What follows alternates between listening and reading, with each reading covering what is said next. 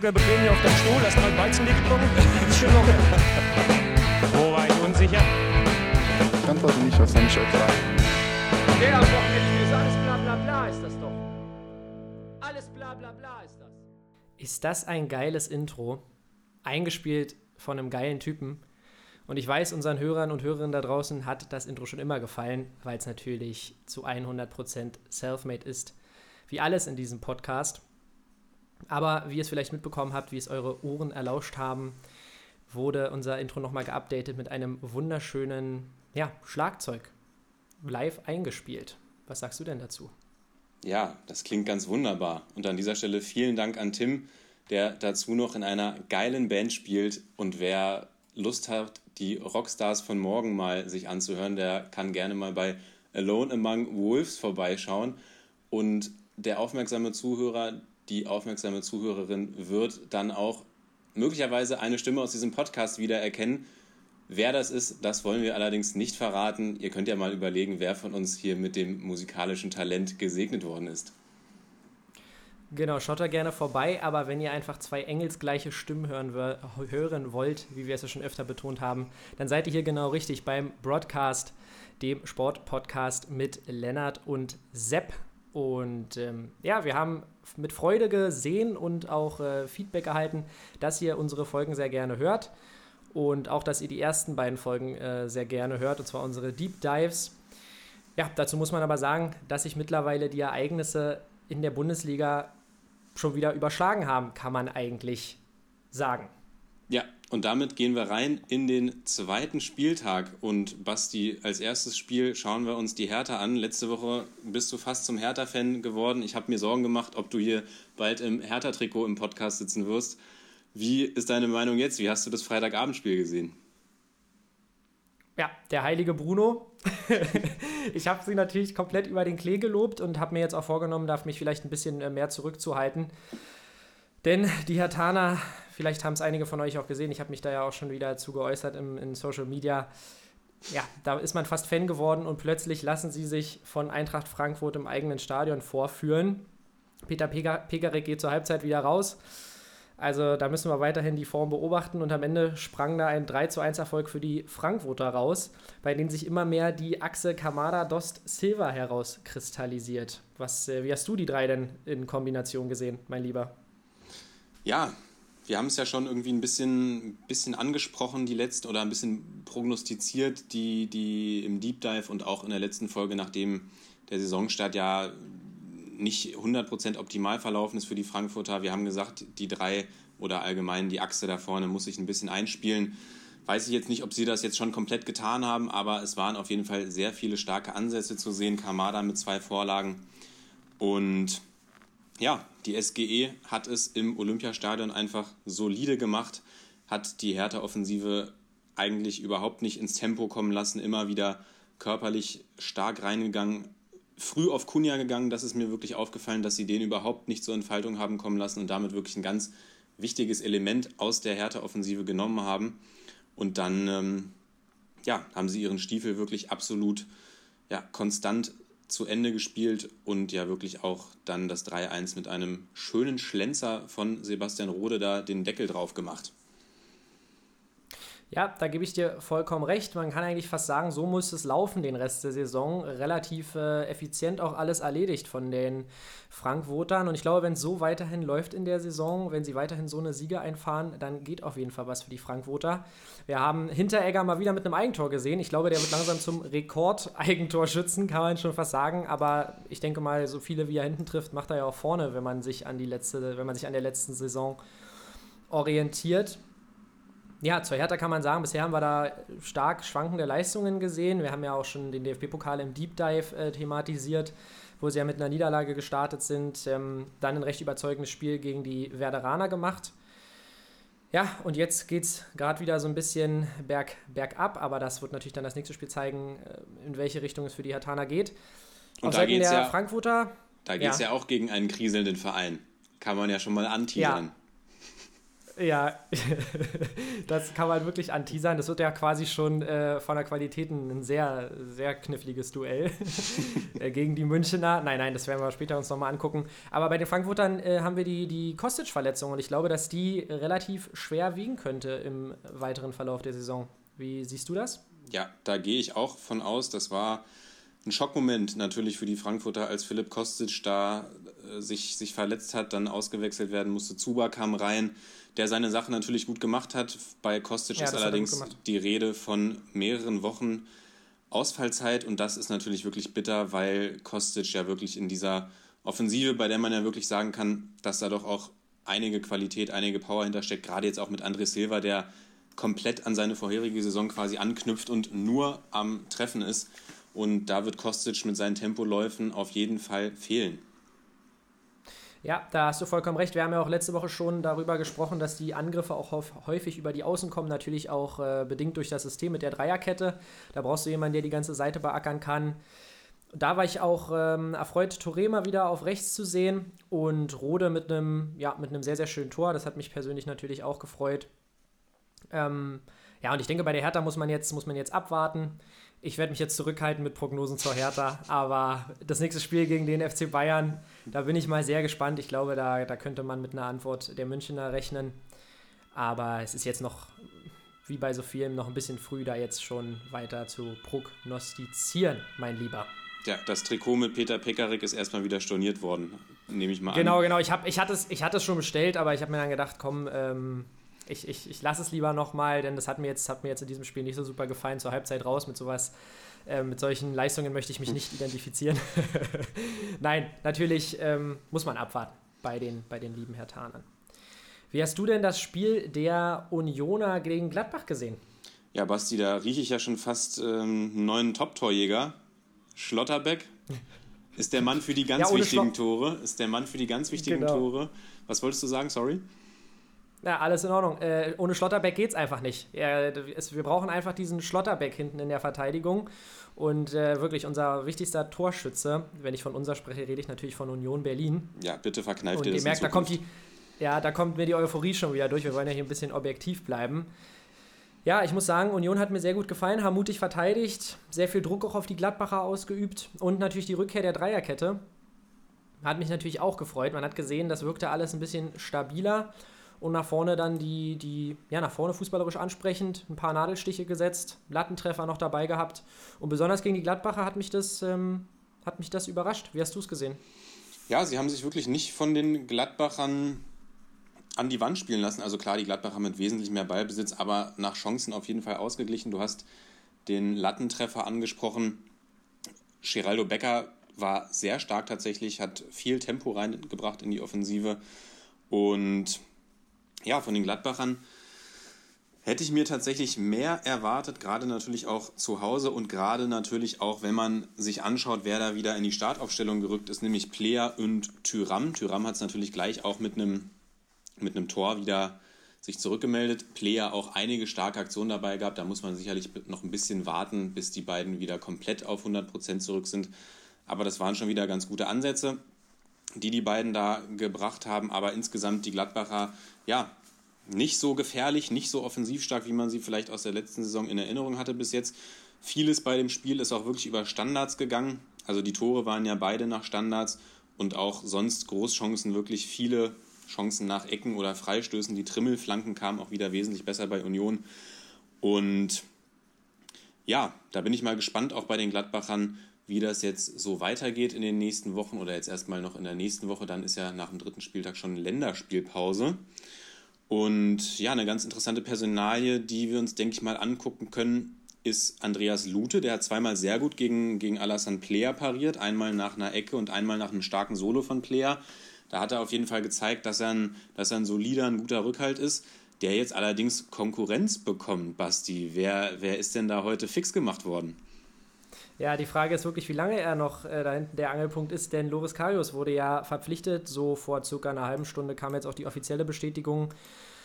Äh, man hat es ja schon seit, äh, ich glaube, Samstag äh, wurde es schon so ein bisschen, wurde schon darüber gesprochen.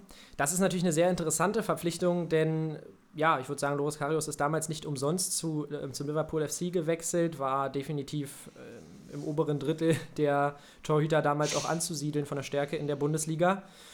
Und jetzt ist er zurück in Deutschland.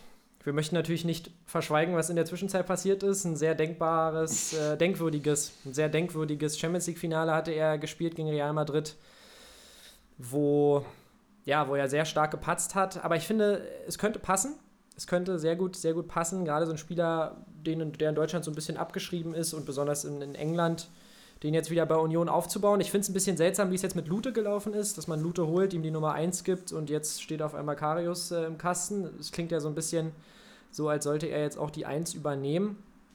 Aber bin ich ganz, ganz gespannt äh, und, und, und bin ja wirklich gespannt, ob da, wie sich da der Zweikampf äh, verhalten wird oder ob gleich von Anfang an klar ist, dass Karius im Kasten steht. Denn eigentlich, wenn man hört, vom, wenn er von Liverpool kommt, da sieht es für Lute, glaube ich, erstmal relativ knifflig aus. Wen siehst du da auf der Nummer 1? Ja, ich persönlich würde mit Lute gehen, muss ich ganz ehrlich sagen. Also Karius hat, ja, ist damals, denke ich mal, mit, mit hohen Ansprüchen nach Liverpool gekommen, konnte die dann nicht wirklich rechtfertigen. Wirklich, wir alle erinnern uns noch an das Champions League-Finale. Natürlich kriegt er da von Ramos früh einen mit und ist dann, glaube ich, ein bisschen benebelt das ganze Spiel über. Aber auch dann die Stationen danach waren jetzt nicht seine allererfolgreichsten. Und jetzt kehrt er, jetzt kehrt er nach Deutschland zurück. Kehrt die habe ich komplett rausgelassen, seine Zwischenstation. kommt nach Berlin natürlich vielleicht auch ein bisschen mit einem persönlichen Hintergrund. Er ist ja mit Sophia Tomala zusammen.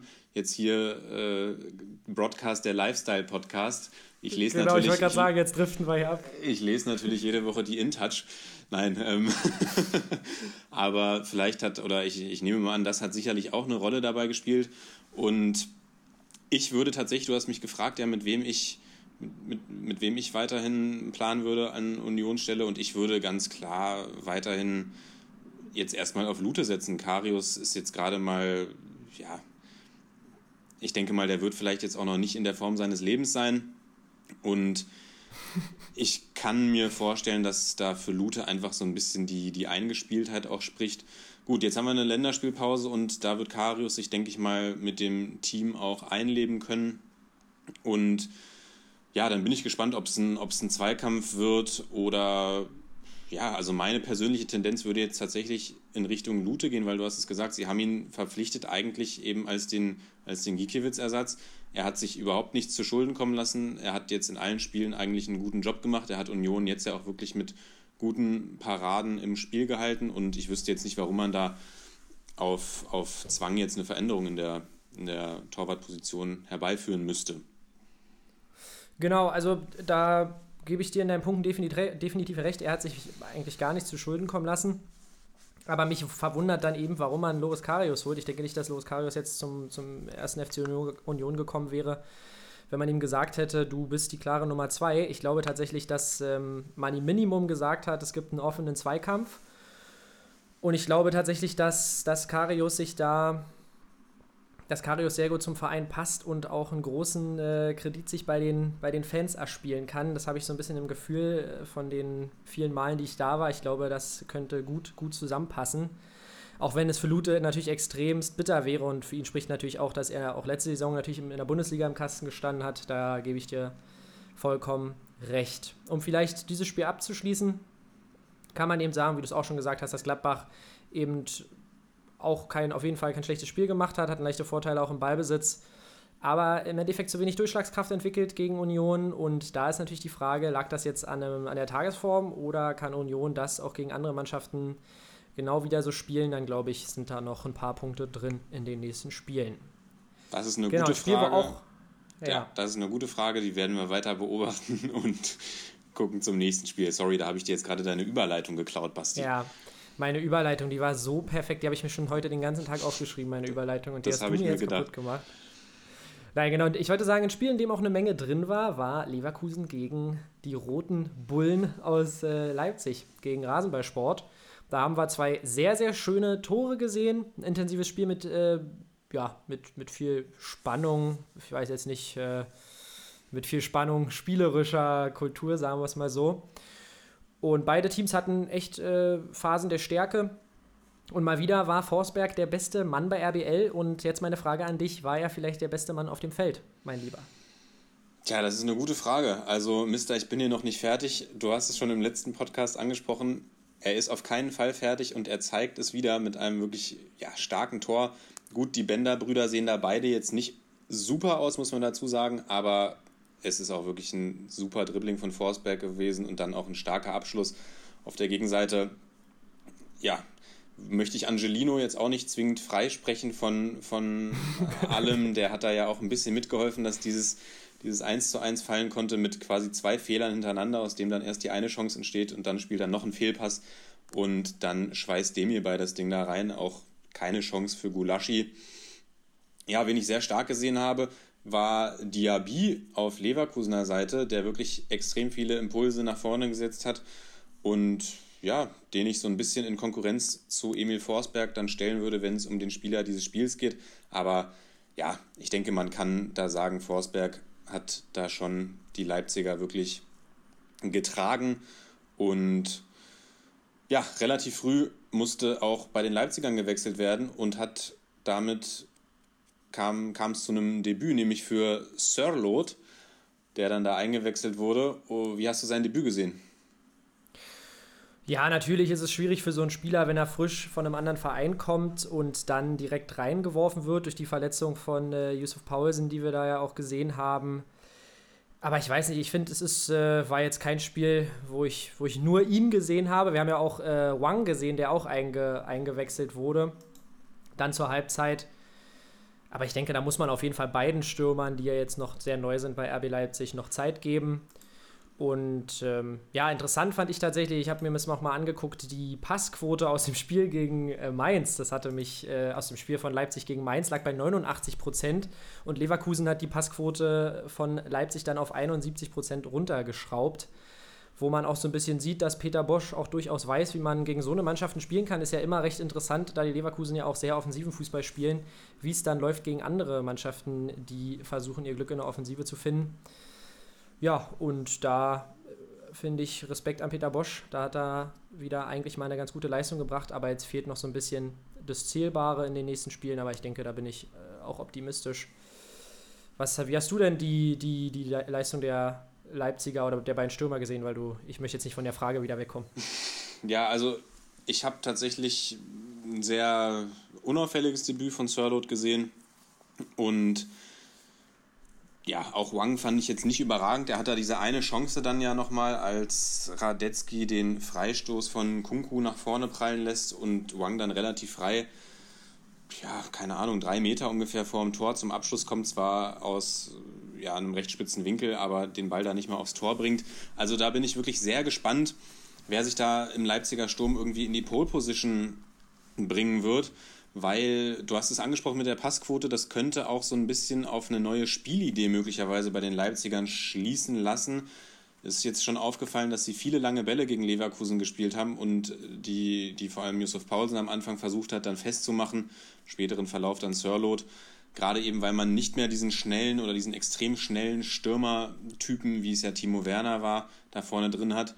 Und ja, da, da frage ich mich, wie das die nächsten Spiele aussehen wird, ob da vielleicht doch wieder gegen Mainz war ja doch sehr viel Kurzpassspiel.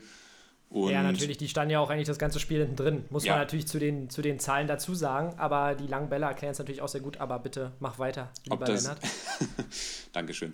Ob das jetzt, ob das jetzt genau, ob das jetzt am Gegner gelegen hat, ob das irgendwie jetzt eine, eine Spielidee ist, die, die Julian Nagelsmann manifestieren möchte in seinem Team, da wird es, denke ich mal, interessant sein, die nächsten Wochen darauf zu achten, eben auch gerade weil, ich habe es gesagt, klar, Wang ist sehr schnell, aber Wang ist eben jetzt auch sehr spät eingewechselt worden. Er ist nicht für Paulsen eingewechselt worden, sondern eben Sörlo, der noch nicht lange mit der Mannschaft. Nee, genau, ich habe ich hab auch gesagt, dass Wang zur Halbzeit eingewechselt wurde, oder? Ja, ich weiß nicht, ob du gesagt hast zur Halbzeit, aber er ist auf jeden Fall später eingewechselt worden.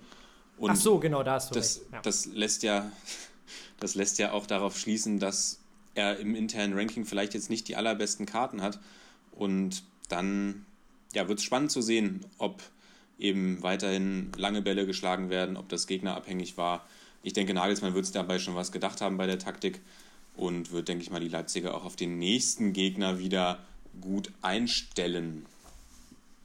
Ja, entschuldige, dass ich da gerade so reingegrätscht bin.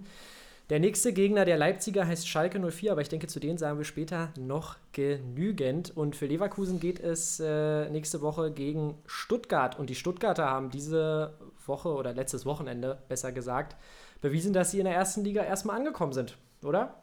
Ja, die Stuttgarter haben gegen einen Gegner gespielt, der auch eine Parallele zum nächsten Gegner von Leipzig hat, zu den Schalkern, nämlich beide haben jetzt keinen Trainer mehr oder haben ihren Trainer entlassen, sagen wir es mal so.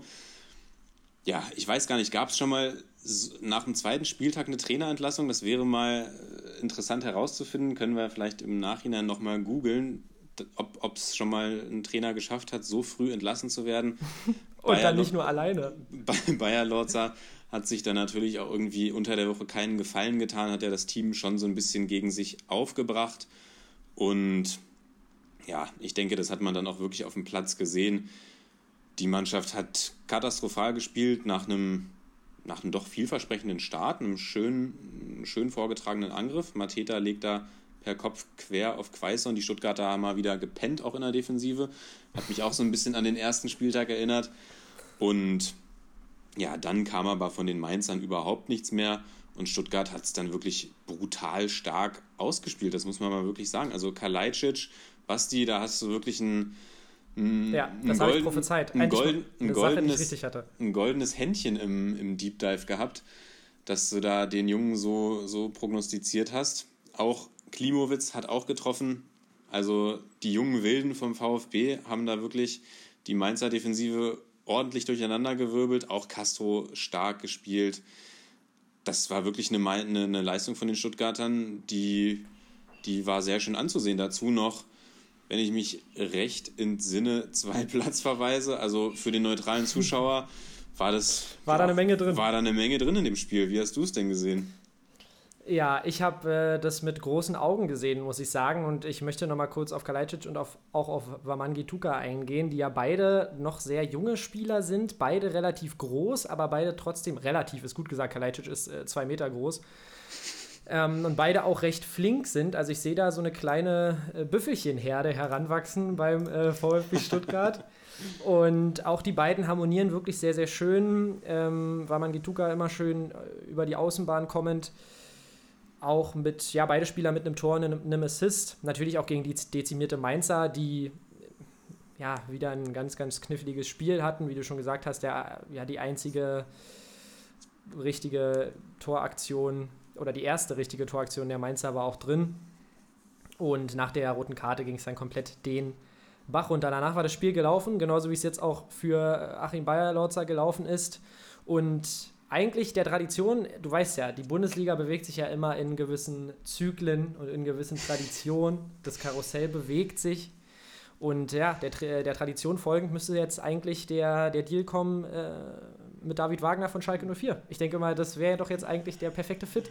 Gerade frisch rausgeflogen bei Schalke und äh, nein, das ist natürlich nur Spaß. Die, ich, ich frage mich tatsächlich, wie du schon sagst, warum, ich weiß gar nicht, ob es am zweiten Spieltag schon mal eine Trainerentlassung gab, dann gleich zwei Trainer, die fliegen.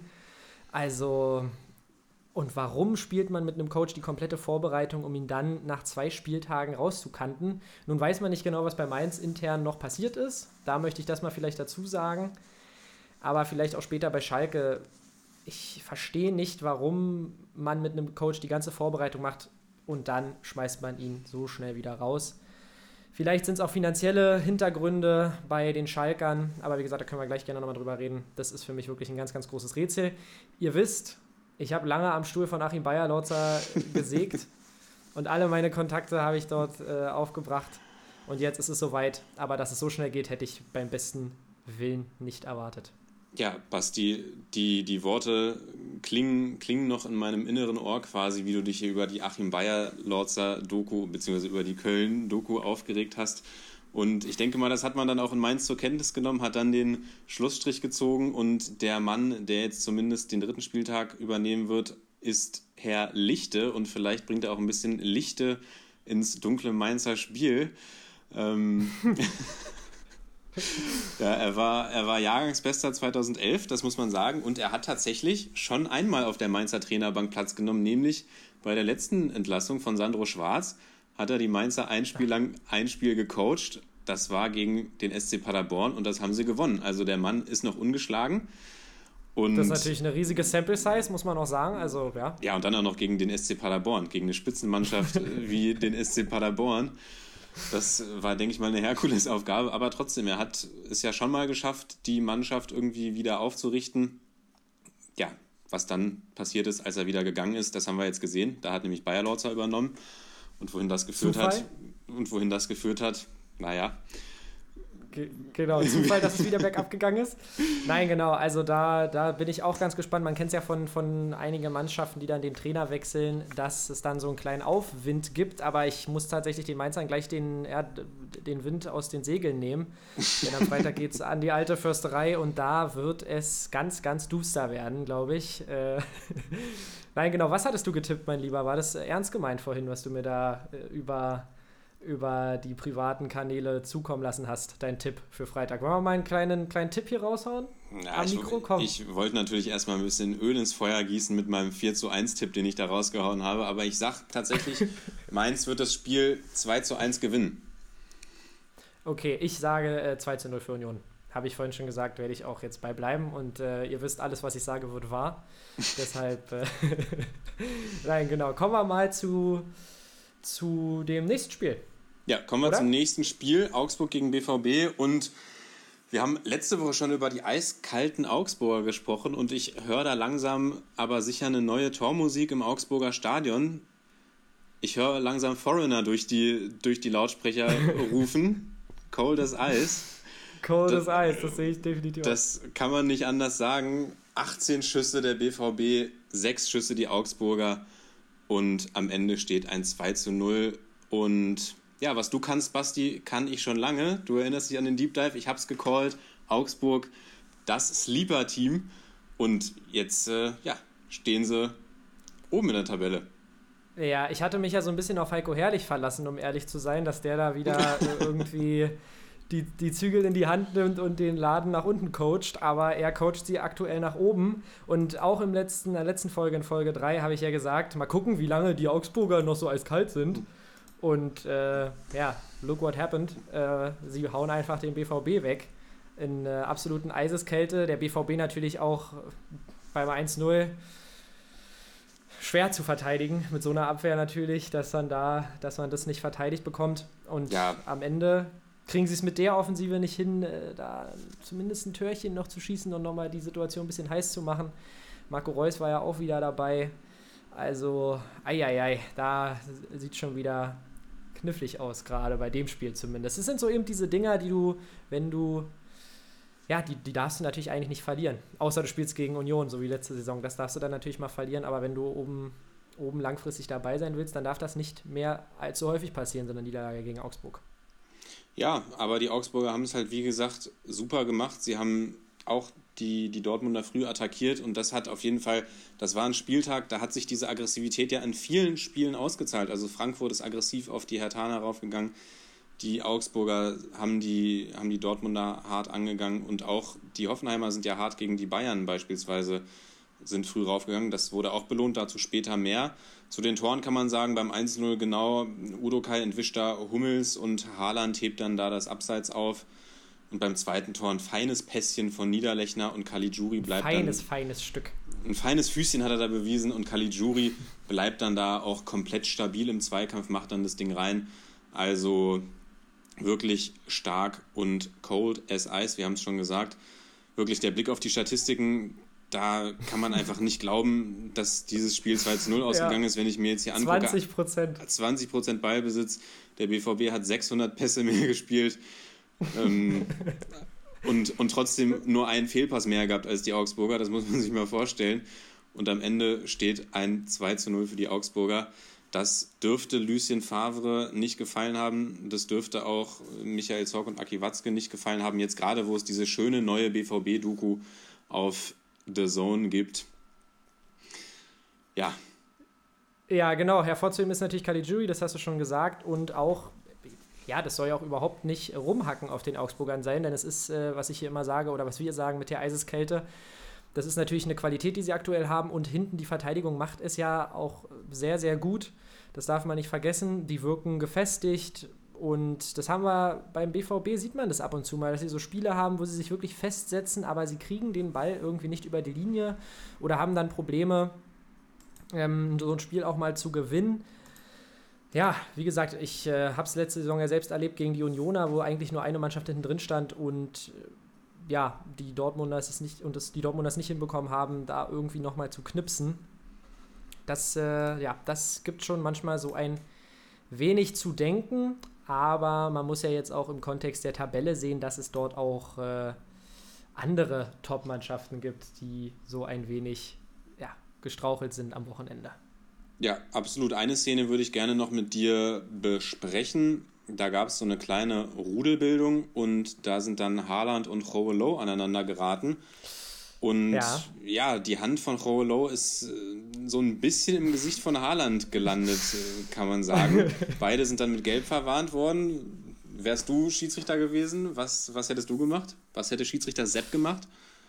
Ja, also Schiri Sepp hätte natürlich die Augsburger komplett runtergestellt. Nein, natürlich, natürlich nicht. ähm, ich finde, ich bin eigentlich immer ein großer Fan davon, wenn man die Emotionen zulässt.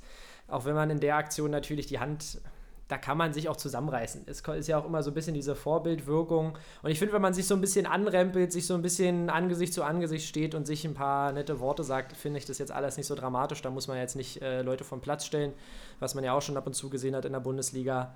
Aber bei der Aktion, finde ich, hätte man auch härter durchgreifen können. Aber es ist natürlich andererseits für die Fans immer schon geiler, wenn du da zwei vollbesetzte Mannschaften hast, die dann gegeneinander spielen. Deshalb möchte ich da jetzt äh, auch nicht in der Haut des, des Schiedsrichters stecken. Vor allem, wenn die Stimmung kocht wie in Augsburg. Dann ist es natürlich. Ja.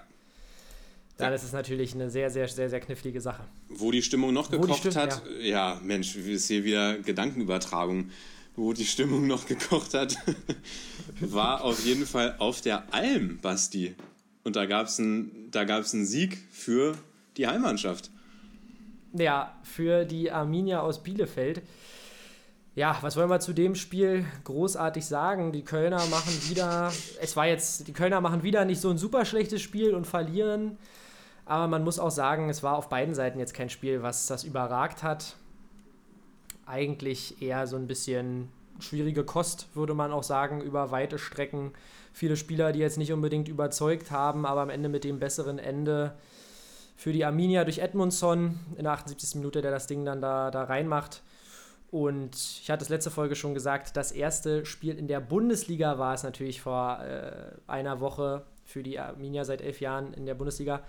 Und diesmal war es ja der erste Sieg der erste Sieg war drin und damit äh, schon eine kleine Überraschung, kann man sagen. Der Gegner war jetzt natürlich Köln. Da kann man sich drüber streiten, ob, ob, ob äh, das noch gegen so viele andere Mannschaften funktionieren wird. Aber trotzdem bisher ein sehr guter Start eigentlich der Arminia in die Bundesliga-Saison, muss ich sagen. Absolut. Vier Punkte aus zwei Spielen. Das hätten sie sich, glaube ich, vor der Saison nicht träumen lassen. Du hast es gesagt. Ein recht chancenarmes Spiel.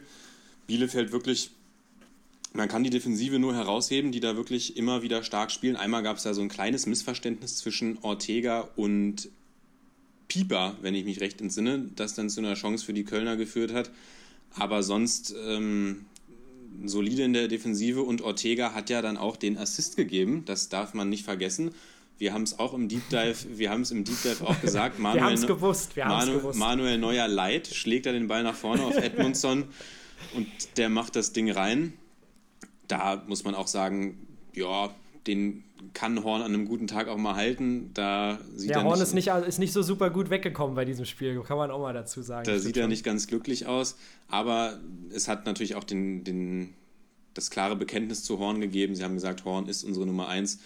Das heißt, er wird auch weiterhin zwischen den Pfosten stehen und Ron-Robert Zieler bleibt erstmal nur die Herausfordererrolle. Ja, Köln steht jetzt bei zwei Niederlagen und ja, neben Köln gibt es nur zwei weitere Teams, die noch ohne Punkt sind und die haben beide keinen, äh, ihren Trainer entlassen diesen Spieltag. Wie, wie schätzt du die Lage für Gistol ein? Wie lange darf er noch, Henne, wie lange darf er noch Hennes streicheln? Ja, ich denke, Hennes wird noch ein bisschen weiter gestreichelt. Nun muss man sagen, sind es auch beides Spiele gewesen, wo sie nicht abgeschossen wurden. Da gibt es ja so die ein oder andere Mannschaft, die auch schon den Trainer entlassen hat, die dann auch schon mal abgeschossen wurde in dieser Bundesliga-Saison.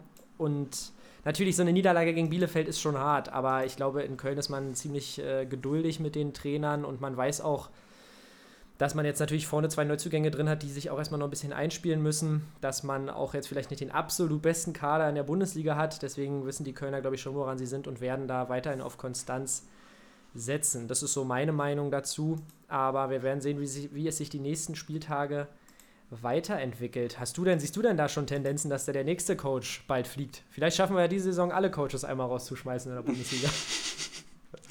Ja, bis dahin ist noch ein weiter Weg, aber ich sag mal, zwei von 18 haben wir ja schon geschafft. Das ist nach Ist zwei schon mal gar nicht so Das schlecht. ist keine schlechte Quote nach zwei Spieltagen, finde ich auch.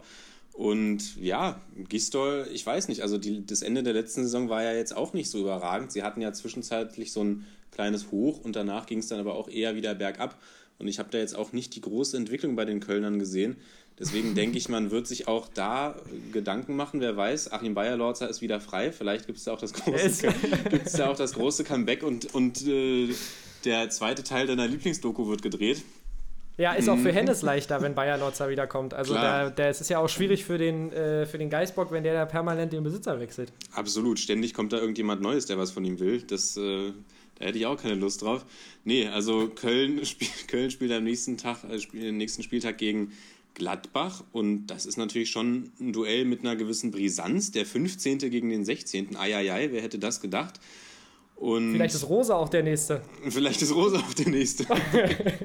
ich denke, einer von Nein, beiden, komm. ich denke, einer von beiden muss gehen nach dem nächsten Spieltag, genau. Ja. Nein, aber ich denke, wenn Köln jetzt mit drei Niederlagen in die Saison startet, dann wird man sich schon überlegen, ja, welche Perspektive man da noch sieht. Keine Perspektive mehr hat Schalke gesehen mit David Wagner. Der ist entlassen worden und damit gehen wir zum nächsten Spiel Schalke gegen Bremen. Genau, zum Katastrophiko. Ähm, das war der Name, den ich schon das ein oder andere Mal gelesen habe. Den habe ich sehr, sehr gefeiert, diesen Namen. Und ja, Lücke Füllkrug hat den letzten Sargnagel in David Wagners Sarg genagelt.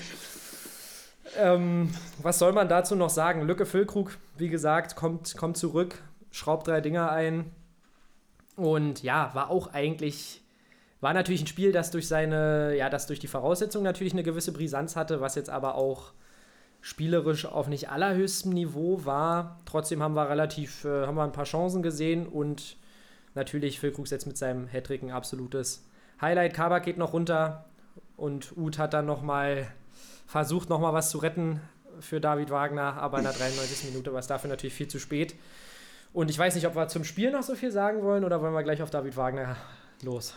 Na, es gab, gab ja da, darüber hinaus gab es ja noch eine Aktion, die so ein bisschen für Aufregung gesorgt hat, nämlich äh, Kabak, hast du schon angesprochen, ist dann am Ende noch mit Gelb-Rot vom Platz geflogen, hätte allerdings eigentlich schon wesentlich früher vom Platz fliegen müssen, als er da auf den am Boden liegenden Augustinsson spuckt. Das ist ja, die, ja, die wird ja jetzt untersucht, die Aktion, Da hat- Lennart. Das ist ja noch, ich meine, wir, er ist noch unschuldig. Es gibt ist- kein Urteil. Ja, ja, er ist noch unschuldig. Da hat David Wagner sich natürlich auch nochmal schützend vor ihn gestellt und gesagt, ja, das sieht natürlich jetzt ganz unglücklich aus aus der Kameraperspektive, aber er kennt Ganz, Osan, ganz er kennt Osan Kabak und das war niemals Absicht. Nein, das war auf keinen Fall. Ich will ihm da auch überhaupt nicht Absicht unterstellen. Er guckt Augustinsson an und spuckt nach unten. Das war definitiv einfach ein Reflex. Da, das, Ja, das Ozan, kon- da, da, ja. kon- da, da konnte er einfach nicht, äh, das konnte er nicht zurückhalten. Und Osan daher- Kabak ist einfach so ein feiner Ehrenmann. Da, Von- der würde sowas nie machen. von daher gehe ich einfach mal davon aus, dass eben auch dieser Untersuchungsausschuss zu dem Schluss kommen wird, dass das eine astreine Aktion von Kabak war und dass der einfach nur mal, ja, dass der halt einfach nur mal auf den Boden spucken musste. Pech, Pech für Augustinsson, dass der dann halt gerade da gelegen hat. Ja, was raus muss, muss raus. Genau. Nee, und ja, zu David Wagner. Es ist eine Entscheidung, die ist, die ist den Schalkern extrem schwer gefallen, haben sie gesagt. Aber ja, Glaube ich auch. Es hatte sich ja nicht abgezeichnet. Nach den letzten Spielen glaube ich, dass, ja, kann ich dir nur zustimmen, war das eine sehr, sehr schwere Entscheidung. Da hat man defi- definitiv wieder einen Offensivtrend erkannt. Gerade, ja, ich sag mal, geht das Spiel noch fünf Minuten länger, dann schießt Schalke dann noch zwei Tore. Ich bin mir ziemlich Ja. sicher, da haben die Bremer sich gerade so über die Zeit gerettet gegen ein absolut sich aufbäumendes Schalke. Nein, also lassen wir mal die Kirche im Dorf. Schalke hat natürlich enttäuscht, das äh, kann man so sagen, aber wir, wir wollen sie jetzt hier auch nicht komplett durch den Kakao ziehen. Mm, ja, aber da ist natürlich so ein bisschen die Frage des Zeitpunkts. Da denke ich mir auch so, ja, was haben sie sich jetzt zwingend erhofft? Ich meine, der Trend war durchaus schon in der letzten Saison erkennbar. Ich habe äh, dann irgendwie bei, bei Sky gesehen, Schalke hat seit 253 Tagen kein Spiel mehr gewonnen. Also das ist jetzt keine Entwicklung, die von, die von heute auf morgen gekommen ist bei den Schalkern. Und sie sind ja dann, haben sich dazu entschlossen, mit Wagner in die neue Saison zu gehen es sind wenig neue Spieler gekommen, wenig neue Impulse, die gesetzt werden konnten und jetzt entlässt man ihn nach zwei Spielen. Also leistungstechnisch absolut folgerichtig, aber warum geht man diesen Schritt dann nach zwei Spielen, wenn man ihm, du hast es gesagt, die komplette Vorbereitung gibt, ihm nach dieser Katastrophenrückrunde nochmal das Vertrauen ausspricht, um ihn jetzt nach zwei Spieltagen zu entlassen? Ja, das kann man durchaus in Frage stellen, finde ich, wobei natürlich aus sportlicher Hinsicht gibt es keine zwei Meinungen darüber. Und du meldest dich, Basti. Ja, was würdest du denn gerne dazu sagen? Ja, ich würde auch gerne mal was dazu sagen. Und zwar, dass ich auch so ein bisschen die Vermutung habe, und das äh, hört man ja auch schon aus verschiedensten äh, Quellen, dass das da vielleicht auch so ein bisschen finanzielle Ursprünge oder äh, Hintergründe gab, warum David Wagner nicht entlassen wurde. Denn wenn man. Warum er nicht entlassen wurde? Ach, er ist noch da. Also warum er, äh, entschuldige, ich beziehe mich natürlich auf die, auf die Pause, auf die, äh, auf die Sommerpause, die ja sehr kurz war, dass man da, also A ist ja auch die Frage, die Vorbereitung, wir reden ja die ganze Zeit über diese Vorbereitung, aber die war ja eigentlich auch nicht sonderlich lang. Das kann man natürlich auch als, als Argument sehen, warum man da weiterhin gedacht hat, wir halten daran fest und versuchen da vielleicht mit Paciencia äh, und noch, ja, mit Paciencia neu was aufzubauen, weil wirklich viele, viele krasse Neuzugänge kamen ja nicht. Und genau, dass man sich da vielleicht dachte, wir haben jetzt einfach auch nicht den, das Geld hier, den nächsten Trainer anzustellen. Und das sieht man ja auch so ein bisschen an den Transfers, da wurde ja auch viel, viel gespart. Bei Anderson war man ja angeblich auch interessiert bei den Unionern und konnte bei Schwolo war man auch interessiert. Genau, genau, da sind viele Spieler abgesprungen und für Schalke-Fans sind das der, derzeit auf jeden Fall harte Zeiten. Kurz ist ja noch so ein bisschen äh, durch die, durch die Fußballmedien gegeistert, dass Ralf Rangnick vielleicht zurückkommen könnte. Aber das hat er jetzt selbst wieder zurückgerufen, dass das nichts werden wird mit dem nächsten Engagement bei Schalke 04. Ich glaube, das, das wäre natürlich was gewesen, da hätte ich dann nochmal, hätte ich vielleicht ein bisschen positiv auf diese Entlassung geguckt. Jetzt ist die Frage, wer kommt da und wer soll das wieder aufbauen? Ja, hast du da einen Kandidaten im Kopf? Ja, Ralf Rangnick hat sich ja, genau, hat zuerst hat er sich quasi so ein bisschen angeboten, hat gesagt, ich bin momentan frei dann hat er nochmal eine Nacht drüber geschlafen und ist doch vermutlich dann von Albträumen heimgesucht worden und hat sich dann, hat sich dann doch nochmal umentschieden. Ja, und jetzt ja, spricht ja einiges für, also Manuel Baum soll gute Chancen haben, Sandro Schwarz soll gute Chancen haben. Das Karussell. Das, das Karussell, das genau. Wieder. Einer geht, der andere kommt wieder. Mm, ja, da. Vor allem bin ich, Baum. Bin, also sorry, aber. Da bin ich gespannt, wen man da in Gelsenkirchen aus dem Hut zaubern wird und ob dann da der große, die große Wende geschaffen werden kann. Also ja, ich lasse mich gerne von den Schalkern überraschen und freue mich immer über die Lösungen, die da so präsentiert werden. Ja, ich freue mich, äh, würde mich selber Peter Neururer freuen und damit geht es, geht es weiter zum, ja, zur Überraschung des Spieltags, kann man eigentlich sagen, oder? 4 zu 1 gewinnen die Hoffenheimer gegen ja, die Champions of the World, FC Bayern München. Und ja, zwar in der Manier, über das Spiel, die... Über das Spiel möchte ich nicht sprechen, ja. Basti. Ciao. Okay, ciao. Nein, ich, ich, denke, ich denke, man kann es den Bayern verzeihen. Es wurde ja auch ein bisschen rotiert. Und irgendwann musste ja mal dieses Spiel kommen, wo die Bayern mal wieder bezwungen werden. Dass es jetzt gegen die Hoffenheimer kommt, ist insoweit überraschend, dass man da ja auch einen neuen Trainer verpflichtet hat und ja, man jetzt nicht mit so einer, mit so einer sehr starken Leistung, natürlich mit einer guten Leistung konnte man schon rechnen, aber dass, dass es so gut läuft für die Hoffenheimer, das hätte man jetzt nicht unbedingt erwartet. Aber die Bayern am Donnerstag noch gespielt gegen Sevilla und dann geht es gleich ran gegen die Hoffenheimer am Sonntag. Ich glaube, das war die Müdigkeit. Oder wo siehst du die Probleme bei den Bayern? Jetzt, die Krise. Die Krise, ja. Ich habe auch schon alle meine Shirts verbrannt. Und, und ich hoffe auch, dass Flick jetzt rausgeworfen wird. Nein, ähm, dieser, dieser, Nichts, dieser Nichtskönner. Ähm, ja, also du hast es gesagt, natürlich ein sehr enger Spielplan für die Bayern. Und ich denke, klar, Müdigkeit wird eine Rolle gespielt haben, aber Da muss man sagen, klar, Zirkze kam rein für Lewandowski, das ist jetzt vielleicht nicht eins zu eins die, die Qualität, aber ja, Tolisso für Goretzka, klar, ist da auch mit einem kleinen Qualitätsabfall zu rechnen, aber grundsätzlich muss auch ein Tolisso das Spiel irgendwie solide rüberbringen. Allgemein bei der ganzen Bayern-Mannschaft kannst du sagen, da haben ein paar Prozent gefehlt, was allerdings überhaupt nicht die Leistung der Hoffenheimer schmälern soll, die absolut aggressiv gespielt haben, die, die, also Zirkzee hat vorne keinen Stich bekommen, dann kam Lewandowski, der hat auch überhaupt keine, keine Sonne gesehen, hat sich die Bälle da aus dem Mittelfeld zum Teil geholt, also die Verteidigung der Hoffenheimer wirklich, ja, also sie haben eine absolute defensive Mauer da quasi aufgebaut. Das erinnerte mich so ein bisschen, ja, von den Farben auch natürlich so ein bisschen an das Champions League-Finale gegen Chelsea damals. Hoffenheim wirklich gefühlt immer mit neun äh, Spielern im Strafraum.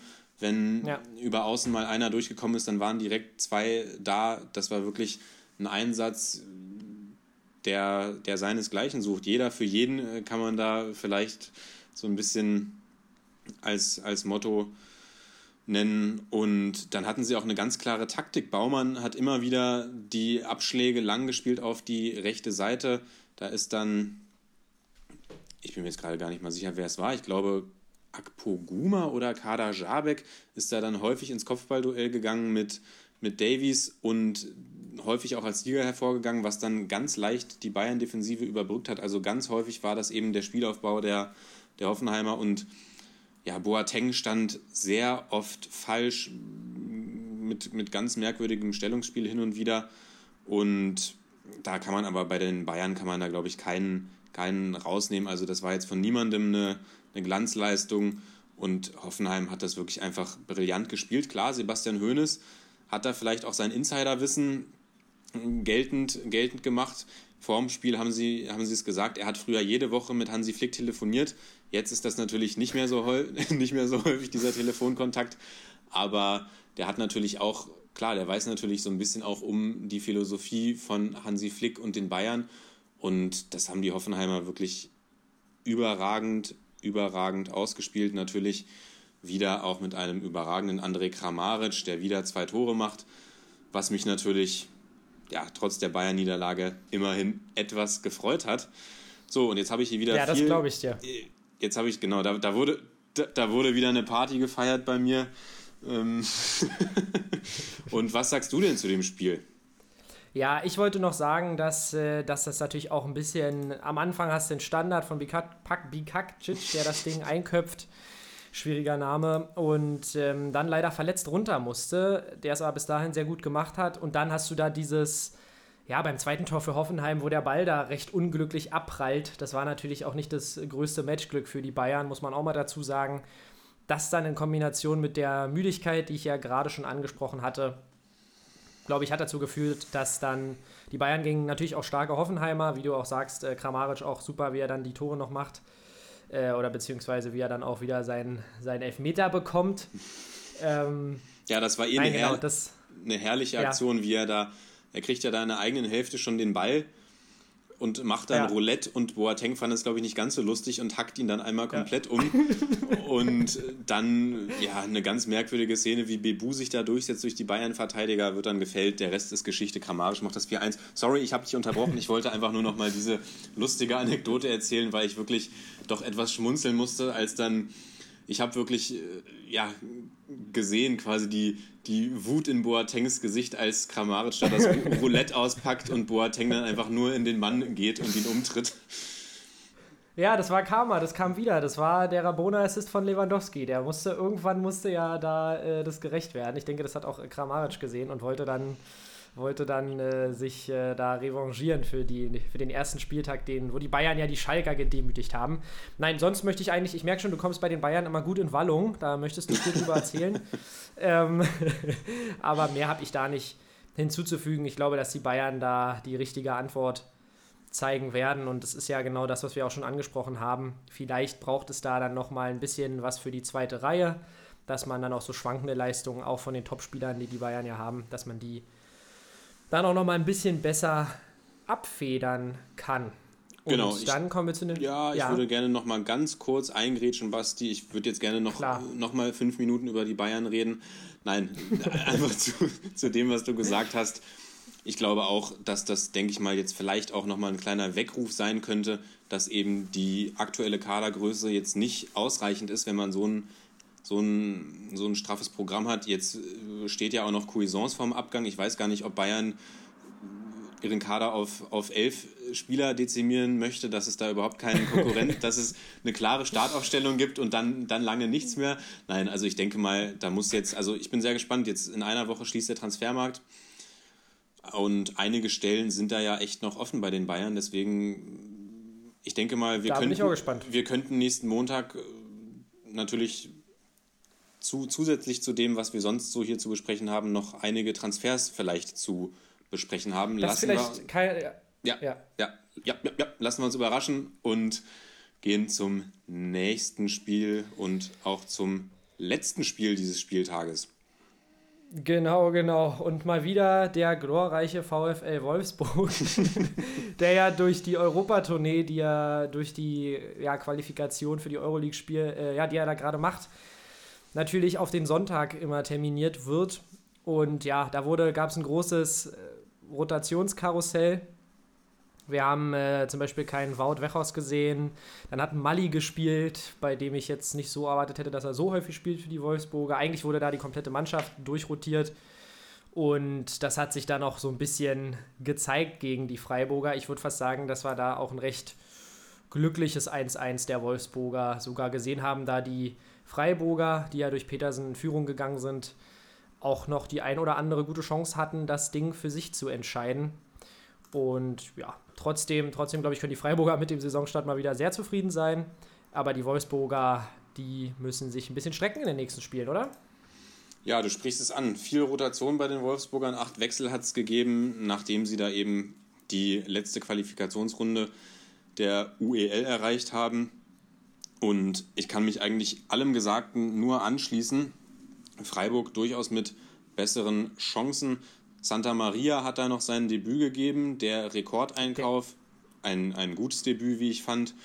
Und ja, am Ende kann man sich wirklich bedanken bei, bei Höhler, würde ich fast sagen, dass Freiburg das Ding nicht gemacht hat. Wechhorst mit dem kompletten Blackout, nachdem er da eingewechselt worden ist, hat er, glaube ich, kurzzeitig vergessen, auf welches Tor er spielen muss und einen überragenden Pass in den Lauf von Höhler gespielt, der dann äh, das 1 gegen 1 gegen Perwan hat und dann irgendwie aber auch komplett überfordert ist und dann am Ende, ja, diese Chance komplett im, im Nichts verpufft eigentlich.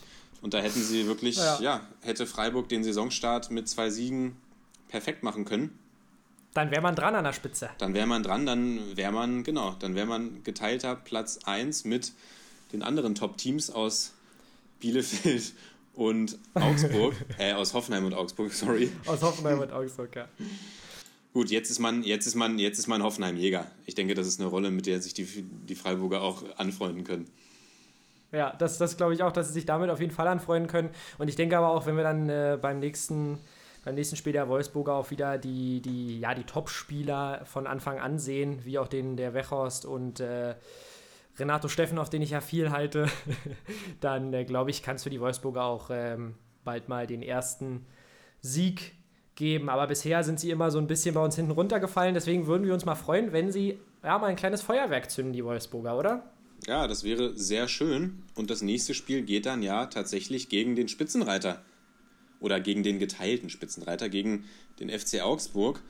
Und die, da, die Wolfsburger sind ja so ein, sind ja so ein kleiner Favoritenschreck. Also ich traue es den Wolfsburgern dann durchaus zu, da ein gutes Spiel hinzulegen. Bin sehr gespannt. Ja, ich bin auch gespannt und damit würde ich sagen, haben wir den Spieltag ganz gut zusammengefasst. Und da frage ich dich ja in unserer kleinen Tradition, wer ist denn für dich der Spieler dieses Spieltags? Ja, Basti, da kann man, denke ich mal, auch wieder mehrere Optionen nennen. Und bevor ich jetzt aber jeden Spieltag hier André Kramaric zu meinem Spieler des Spieltages mache, wähle ich diesmal jemand anderes, nämlich äh, Caligiuri von Augsburg. Der Okay. Ja, der für mich so ein bisschen symbolisch für diesen, diesen Aufschwung steht, der gerade bei den Augsburgern stattfindet, der darüber hinaus natürlich die Vorlage zum 1-0 gegeben hat, das 2-0 einfach super macht. Also ich war wirklich total beeindruckt, wie stabil er da im Zweikampf geblieben ist. Und ja, das ist ein, das ist ein Spieler, da habe ich schon vor der Saison gedacht, das ist, das ist quasi der Königstransfer der Augsburger. Der hat auch letzte Saison in dem, in dem strauchelnden Schalker Team war er eigentlich immer noch der, der, der da irgendwie am meisten noch herausgestochen ist. Und der steht, wie gesagt, so ein bisschen, bisschen sinnbildlich für mich für das, was die Augsburger gerade verkörpern und hat da das, das absolut unterstrichen jetzt mit dieser Leistung gegen den BVB gerade. Und daher mein Spieler des Spieltags. Wen kürst du denn zum Spieltagsbesten? Ja, ich äh, wähle Niklas Füllkrug. Lücke, Füllkrug. Weil er einfach, wie gesagt, schon irgendwie auch letzte Saison immer auf mich so gewirkt hat wie einer, der, der sich richtig, richtig reinbeißt bei den Werderanern und jetzt auch in so einem wirklich wichtigen Spiel für die äh, Werderaner ja, auch wieder die Führung an sich gerissen hat und da einfach mit dem Hattrick knipst. Allein der Hattrick ist eigentlich schon äh, viel wert, um, der, um, äh, um ja, Spieler des Spieltags zu werden. Aber wie gesagt, in so einem wichtigen Spiel, denn wenn man guckt, wie es sich jetzt auch für die Veteraner hätte entwickeln können mit einer Niederlage gegen die strauchelnden Schalker, wenn man das Team gewesen wäre, gegen, äh, gegen das die Schalker dann mal seit äh, 100 Jahren wieder ein Spiel gewinnen. Ich glaube, dann, dann wäre es auch in Bremen wieder ganz, ganz ungemütlich geworden und deshalb ist er für mich der Spieler dieses Spieltags und auch ein Spieler, der mir sehr gefallen hat an diesem Spieltag und damit komme ich zur Aktion des Spieltages für mich, ist äh, Matteo Klimovic der hat für mich einfach, das war einfach für mich die Aktion des Spieltages, da wehte für mich ein Hauch äh, von Kindheit durch die Bundesliga, denn damals im Stickerheft habe ich natürlich, äh, ja, seinen Vater immer wieder schön gefeiert im Stickerheft und äh, immer herrlich reingeklebt und gesammelt und getauscht. Deshalb äh, habe ich mich da sehr, sehr gefreut, den guten Jung für ja, den VfB Stuttgart knipsen zu sehen. Die Aktion des Spieltages. Und deine? Ja, das ist doch eine schöne Aktion des Spieltages und auch Füllkrug definitiv eine nachvollziehbare Wahl zu deinem Spieler des Spieltags. Ja, meine Aktion des Spieltages hat auf Schalke stattgefunden und da bin ich eigentlich aus dem Lachen, aus dem Lachen nicht mehr rausgekommen, als dann ich weiß gar nicht mehr, welches Tor es war, ob es das erste Tor war oder das zweite Tor. Und Marc Uth steht als letzter Mann auf der Torlinie und der Ball schlägt ein und erhebt sofort den Arm und reklamiert abseits. Und alle, alle haben sich gefragt, ja, wie kommt er jetzt gerade auf die Idee, wenn er selbst auf der Torlinie steht, da jetzt auf Abseits zu reklamieren, da war er irgendwie komplett neben der Spur. Und ja, das war doch irgendwie sehr zum Schmunzeln für mich und äh, dahingehend dann auch meine Aktion des Spieltages. Ja, definitiv auch eine sehr, sehr gute Wahl. Das war wirklich sehr, sehr, sehr, sehr lustig. Das habe ich auch jetzt, äh, wo du es mir gerade wieder in Erinnerung rufst, habe ich es auch wieder vor Augen. Eine gute Aktion. Ja, eine gute Aktion war, glaube ich, auch diese Folge. Was haben wir denn zum Abschluss noch zu sagen, mein Lieber? Wir, vielleicht können wir noch mal kurz für unsere Kickbase-Freunde, wir, wir sprechen es jetzt einfach mal aus. Wir haben ja immer Managerspiel gesagt, aber wir sprechen es jetzt einfach mal offen raus. Äh, wir, wir spielen die ja, das Spiel Kickbase und da haben wir ein paar Mitstreiter in der Liga mit 18 Mann mittlerweile. Und da gab es mal wieder einen ganz, ganz starken Spieltag von dir, mein, mein, äh, mein Lieber. Ja, danke, Und an wem lag es mal wieder? Vielleicht kannst du ja noch mal kurz eine, eine Ode rausholen. An, ja, an wem lag es mal wieder? Also Andrej Kramaric hat natürlich mal wieder komplett die Kohlen aus dem Feuer geholt für mein Team, aber auch eben Felix Udukai, der das 1 zu 0 für, für den FC Augsburg gegen die Dortmunder macht. Und ja, da war, glaube ich, ich habe den Samstag quasi komplett mit auch einem unserer Mitstreiter vor, vor der Glotze dann verbracht, nämlich mit Sunshine West FC. Und da ist, glaube ich, als der Ball da eingeschlagen hat, ist, glaube ich, der, ja, mein, mein Jubelschrei war fast bis nach Augsburg zu hören. Und da sind natürlich an diesem Samstag auch mal wieder die, die Leitungen komplett heiß gelaufen. Da wurden, da wurden Transfers besprochen etc. Und ja, es war, es ist wirklich sehr, ja, ich genieße es sehr in dieser, in dieser Liga, die ja wirklich auch eine absolute Dynamik entwickelt hat. Wir haben die letzten Jahre immer zu sechs bis acht gespielt und jetzt sind wir wirklich 18 Mann, von denen der eine mehr krass. oder weniger äh, involviert ist, sagen wir es mal so, müssen wir ehrlich sein. Aber die meisten sind schon wirklich äh, ja, mit einer mit einer guten Energie dabei und ja, ich bin sehr angetan, wie das momentan läuft und an dieser Stelle nochmal liebe Grüße an alle unsere Kickbase-Freunde. Hast du denn irgendwie eine, genau. eine, schön, eine schöne Kickbase-Anekdote erlebt? Ja, ich habe auf jeden Fall mich sehr gefreut äh, über das Tor von Quaison und äh, auch über das Tor von Rode, den ich auch in meinem Team habe. Allerdings, ja, ich hatte schon, ich hatte schon ein Auge auf den Spieltagsdominator äh, geworfen. Ich dachte, ich werde vielleicht mal irgendwann so genannt, aber dann haben sich doch noch einige Teams vor mich geschoben. Aber ich glaube, es war ein guter Spieltag für mein Team. Aber auf jeden Fall auch äh, Grüße an FC Orange Aperolio, der da, keine Ahnung, mit Spielern wie Gebre Selassie, Schlotterbeck äh, und äh, Caligiuri den Spieltag dominiert hat wie kein zweiter. Der hat nämlich diesen Spieltag den Spieltagsdominator gemacht.